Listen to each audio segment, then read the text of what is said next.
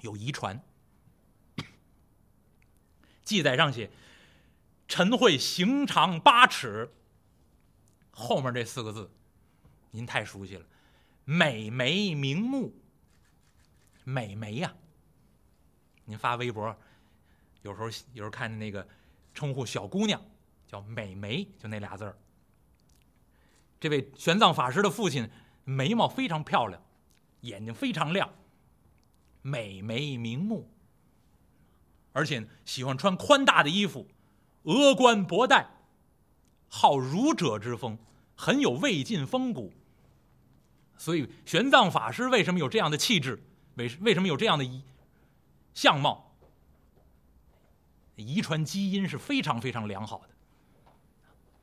那么这位陈慧，在隋代年间做了两任县令，但是看到隋炀帝朝政日非，荒淫无道，而且陈惠无意功名，辞官不做。后来朝廷屡次征调他，他都以疾病为由，在家中隐居读书。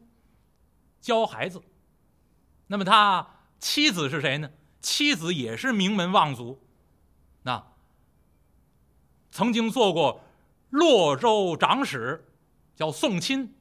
宋钦的女儿许配给陈慧，这位宋氏夫人给陈慧生了四个孩子，三男一女。大儿子叫陈轩，早年夭折亡故了；二儿子叫陈素。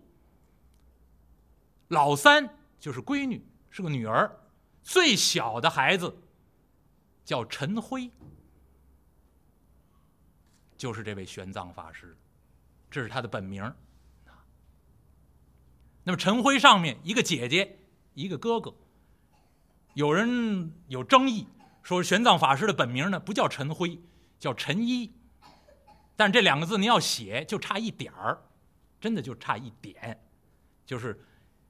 右半边啊，都是围边三绝的那个围，啊，就是典韦的那个韦。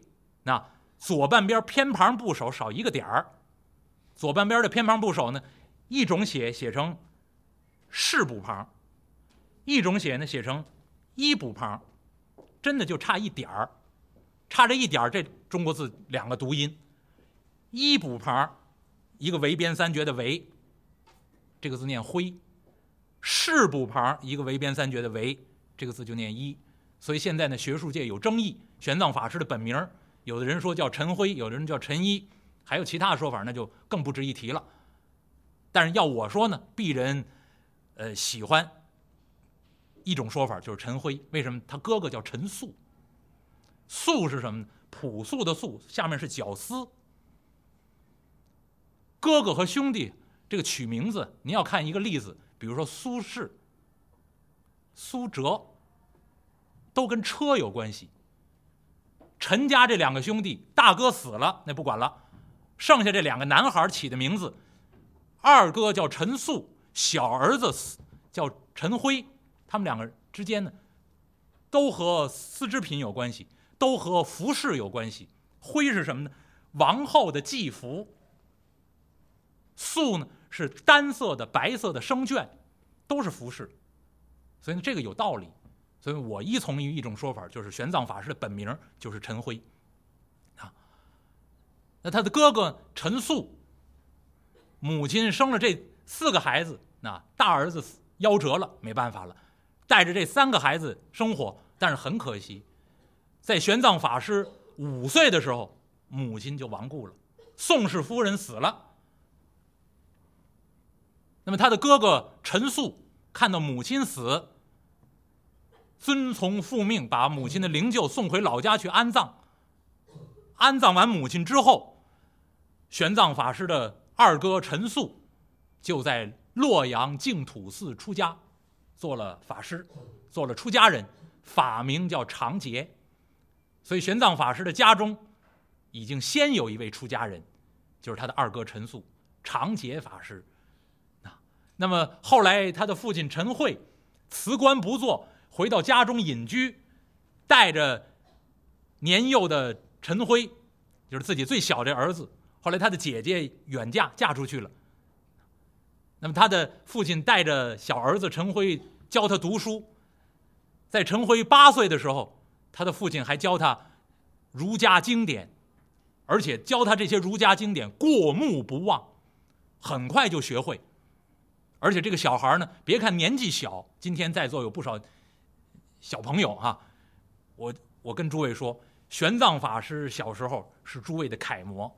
这个孩子从小，一个是相貌出众，因为他基因就好，长得就漂亮；再有一个呢，这孩子天性与众不同。这小孩别看年纪小，那五岁丧母，然后就跟着父亲在家中读书。这个孩子呢，从不大声喧哗。啊，而且，这个小孩啊，只喜欢读古书，最喜欢古代的圣贤，好古尚贤。说这个小孩平常读书读什么呢？这位年纪幼小的陈辉，非雅正之书不观，非圣贤之风不习。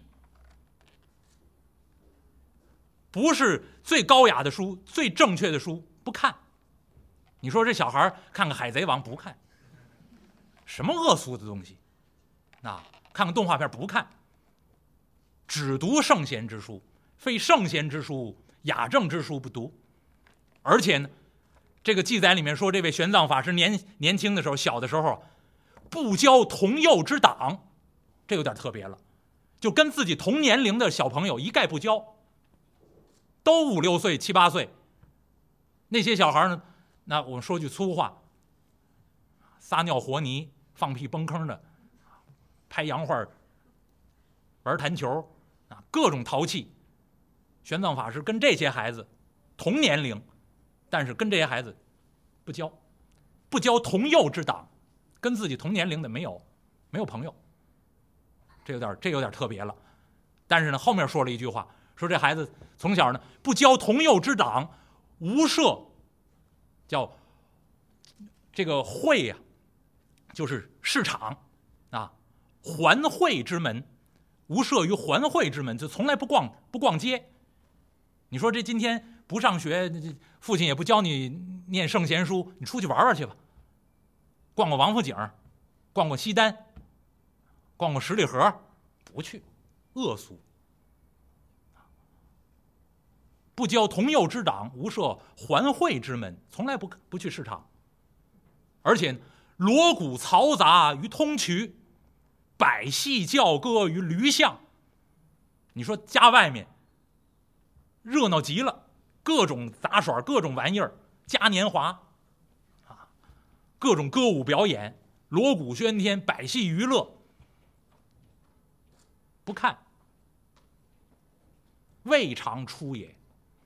这是宅男的祖宗，列位，真的，在家就是用功读书而已，读圣贤之书，从小就是特别的沉稳，那是这么一个孩子，但是十岁上，父亲亡故了，他的父亲陈慧一病而亡，扔下年小才十岁的小儿子陈辉。那么这一下，这个孩子吃饭、生活都成问题了，怎么办呢？还有个二哥长节法师在净土寺出家，回到家中奔丧，一看到自己十岁的小弟弟，生计成问题了，于是二哥陈素这位长街法师就把小弟弟陈辉带在身边，跟自己离开家乡，到洛阳净土寺。十岁的陈辉在净土寺做什么呢？做同行。那位说什么叫同行呢？就是行者。您可记住了啊，列位，我为什么说这个书？这不是闲话。我为什么改《西游记》的这个原著？那我为什么加了这个玄奘法师真正的出身？这不是闲话。玄奘法师十岁跟着二哥长节法师来到净土寺，没有出家，做的是什么？做的是行者。您记住了。叫童子行者，因为他岁数小，不宜出家，先做行者，在家在寺庙里面跟着哥哥学习学习，认认字，念念佛经，干点杂活这叫童行。到十三岁，这一年，隋炀帝颁布了一道旨意。这旨意说什么呢？在东都洛阳剃度十四名成年的僧人。政府颁发旨意，由国家给他们界牒，成为国家认可的正式出家人，在东都洛阳这一年特招十四名。这一个消息一传下来，名额是只有十四名啊，可是来了多少人呢？来了四百多位，这跟现在公务员考试差不多。为什么？大家抱着各种目的来出家。为什么有些家庭穷困，政府颁发颁布命令剃度，那我就可以吃政府供养的粮食，那一生活就不成问题。有的人呢，为各种各样的目的来报考，十四个名额来了几百位成年人，都是年轻的人，请求剃度。负责这事儿的是谁呢？大理寺卿，叫郑善果。当时郑善果三十多岁，年轻有为的官员。奉隋炀帝的旨意，到东都洛阳来，亲自监督剃度这十四名成年的僧人。结果来报考的人太多了，其中就有这个小孩叫陈辉。他哥哥长杰法师劝你呀，年纪太小，你才十三，做沙弥呀，就是出家呀。刚刚出家的小小小出家人叫什么叫沙弥？你要是现在这个岁数出家，你只能啊，替已经成年的这些法师干什么呢？驱乌，就是烘赶那个乌鸦。那个寺庙里晾的粮食，怕有鸟过来吃它，找个小沙弥在旁边拿一布条，在这烘赶乌鸦。所以十七岁到十三岁出家的小沙弥叫驱乌沙弥。现在，这位陈辉刚刚十三岁，十四岁到十九岁出家的话，叫英法沙弥，才是合格的小沙弥。二十岁以后就应该受具足戒，成为比丘了。如果那个时候二十多岁了，还没有受具足戒，叫名字沙弥，那那因缘不具足，还没有受到那个二百多条戒律。啊，那是后来的情况，所以最适合出家的年龄，做沙弥的年龄是十四岁到十九岁。现在这陈辉才十三，他哥哥呢怎么劝都不听。你呀，现在到寺庙里才没几年，你的经验也不足，你也不不通这些佛教经典，你不要去。这陈辉就不听，跑到大理寺卿郑善果的衙门外面，这儿好几百个年轻人等着考试。争取这十四个名额，这小孩在那儿也等着。官员一看，你来干嘛呀？你才多大？我十三，不够岁数，去去边边边站，把这孩子轰到一边。所有这好几百人都进去，领了牌进去等待考试的。这小孩还站在这儿，不走。这时候郑善果出来了。郑善果从衙门里一出来，一看，这站一孩子。十三四岁，你要干什么呀？听说朝廷要剃度僧人，我来请求出家。十三岁啊，小孩要求出家。郑善果一看这孩子，天庭饱满，地阁方圆，眉清目秀，长得就这么可爱，长得就这么漂亮，与众不同，而且谈吐从容，不像一个十几岁的小孩儿。很沉稳。郑善果就问了一句：“你多大年纪？我十三岁。你这么小年纪要出家，你打算干什么呢？”这个小孩陈辉十三岁，站在这位朝廷官员面前说了一句话：“说我呀，远绍如来，近光以法，就这八个字。”这是玄奘法师一辈子的志向。十三岁，为什么今天我说，今天有家长带着年轻的小同学来听，我太感恩了。那而且我太敬佩这样的家长了。那十三岁的小孩就已经树立自己的人生志向，而且一辈子没加以改变过，知道自己要什么。十三岁的陈辉告诉郑善果：“远绍如来，远，我要继承佛祖的事业，啊，我将来也希望能够觉悟成佛，这叫远绍如来。近光以法，近，我要光大佛祖的教育，光大佛祖的教诲，那把佛祖留下来的这些教育方法，这些道理，光大。所以当年。”十三岁的陈辉说出自己的人生志向这八个字：“远绍如来，近光以法。”郑善果一听啊，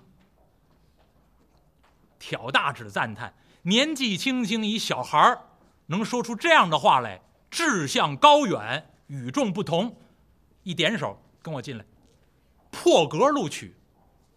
虽然不够年纪，但是破格就收了。同时，这些官僚们。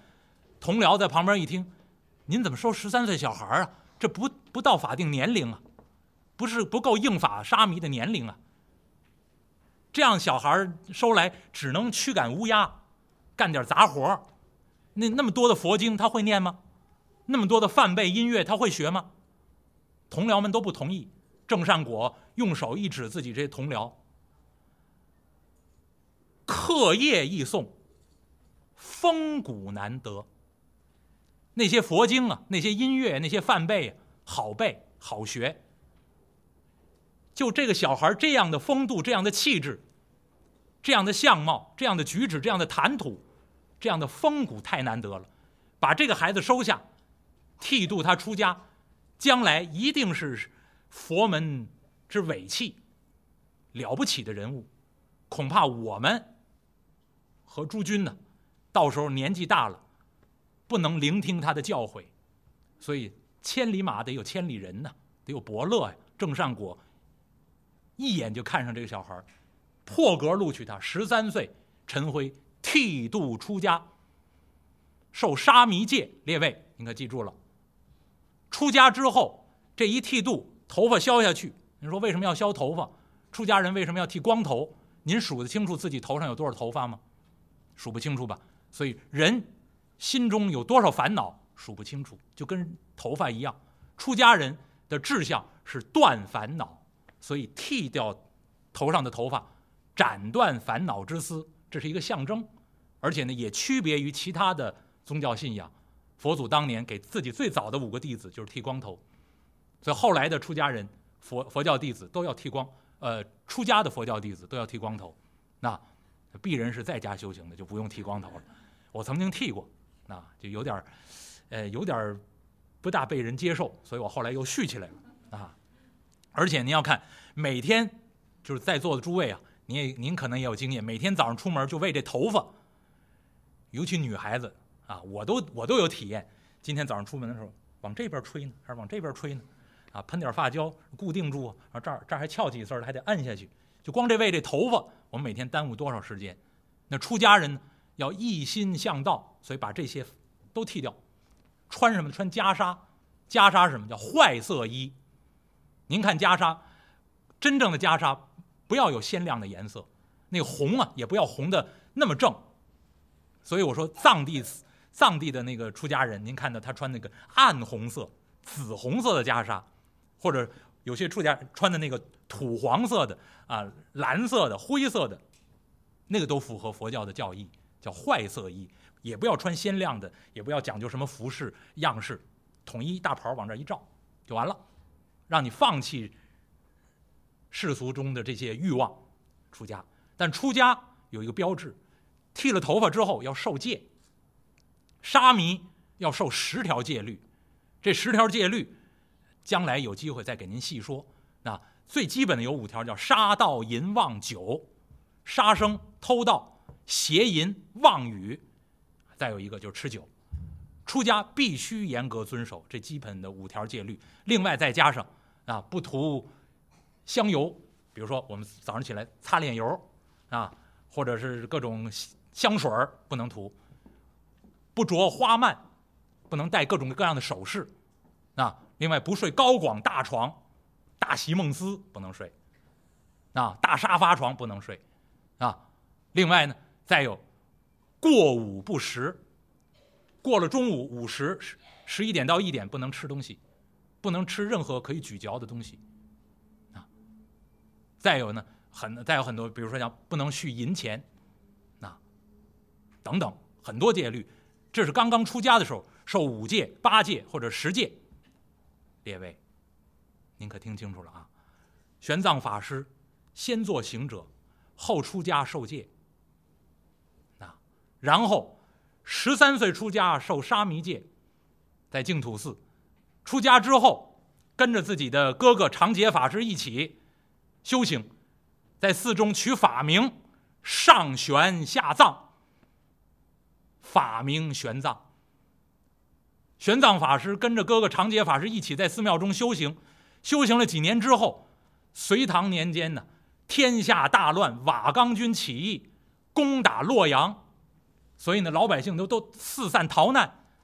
玄奘法师就跟哥哥建议，洛阳这个地方不不能待了，所以呢，辗转逃往长安，又长安进入四川，到成都去，因为很多高僧大德都躲避战乱。躲避到当时相对安静的四川成都，所以玄奘法师为了求法，为了学习，追随着这些当时国内能找到的这些高僧大德，离开洛阳去长安，离开长安奔四川到成都。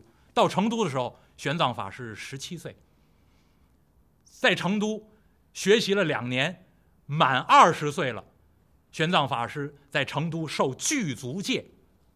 具足戒多少呢？男性的出家众。受具足戒二百五十条，那有各种各样的戒律要求你的行为举止言谈，那一举一动，所以出家不是容易的事。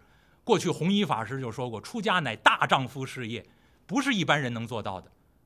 玄奘法师先受沙弥戒，后受具足戒，满二十岁受具足戒，受具足戒之后可以称为比丘。所以现在很多老百姓一见着剃光头、着袈裟的出家人，就管他叫和尚，大和尚、小和尚、老和尚，不对，这是一个错误的说法。和尚是什么？和尚是能够称为老师的人，才能叫和尚，那是尊称。那只有能教别人的人，那老师了，那才能称呼为和尚。那那一般的刚出家的叫沙弥，受十戒的叫沙弥。受具足戒的叫比丘，那比丘是什么呢？梵文音译，翻译过来叫乞士，乞讨的乞就是乞讨的人，上向佛祖乞讨佛法，下向众生乞讨饮食，维持性命。所以呢，比丘的意思其实就是乞讨之人。所以你看到现在呃，比如说傣族或者您到东南亚去，啊，南传佛教的僧人。每天还是拖着钵到外面去化缘乞讨，还过着佛祖当年的那样的生活。汉传佛教、藏传佛教基本上都改变了啊。那么汉地呢，都是有寺庙，甚至有有有产业啊。这个呃，僧人们都集体吃饭，有食堂啊。那么和当年的生活也不一样了，已经不乞讨了。所以列位，如果您在北京，在中国内地各个大城市。或哪个地方啊？不管您走到世界各地哪个地方，看见有有人穿着袈裟，啊，杏黄色大袖子，然后沿街乞讨，一定是假的。为什么？汉传佛教已经不再允许僧人到外面去化缘了，所以您要在大街上看见所有这些跟您化缘的卖佛牌卖护身符，一定是假的，不可能有真的。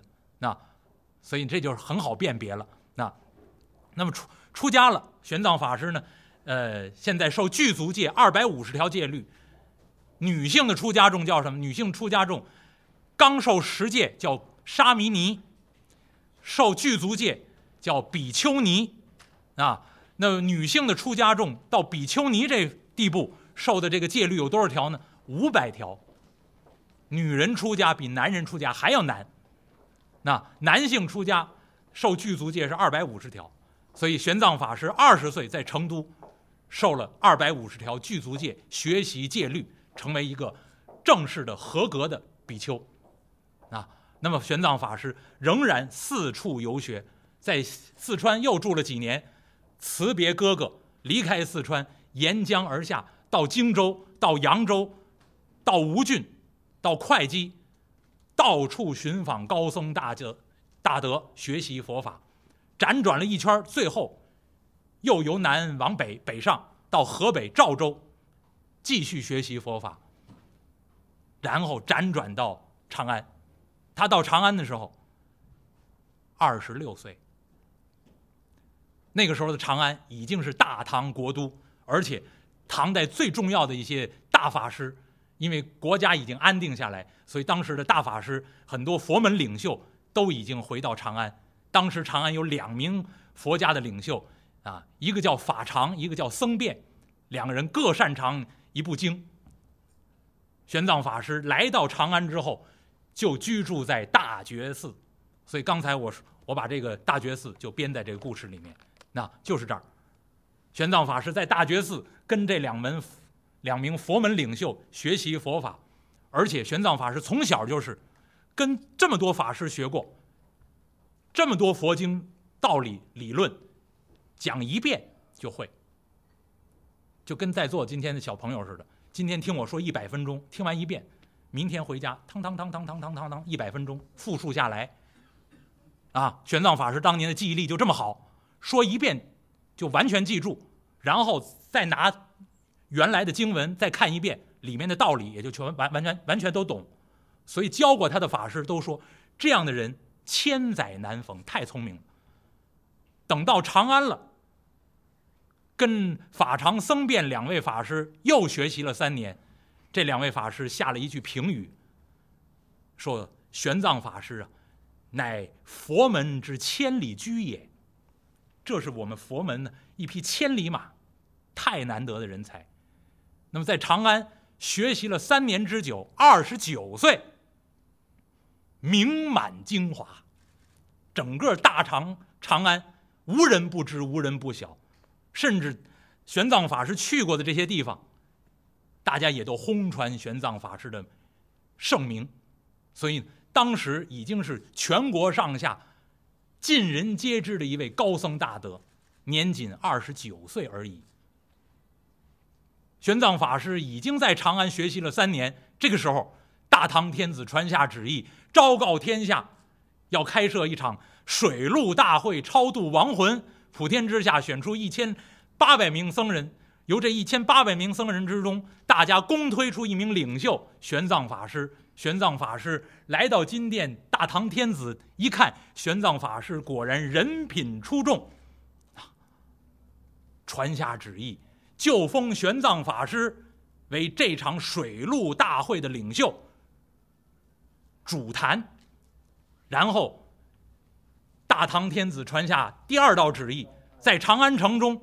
举办七七四十九天水陆大会，开始超度亡魂，由玄奘法师主理，而且由凡玄奘法师主讲，讲论佛法。这一讲论佛法，超度亡魂不得要紧。列位，到下回，观世音菩萨指点迷津，玄奘法师成威远迈，杖策孤征，才要登城上路，前往西天取经。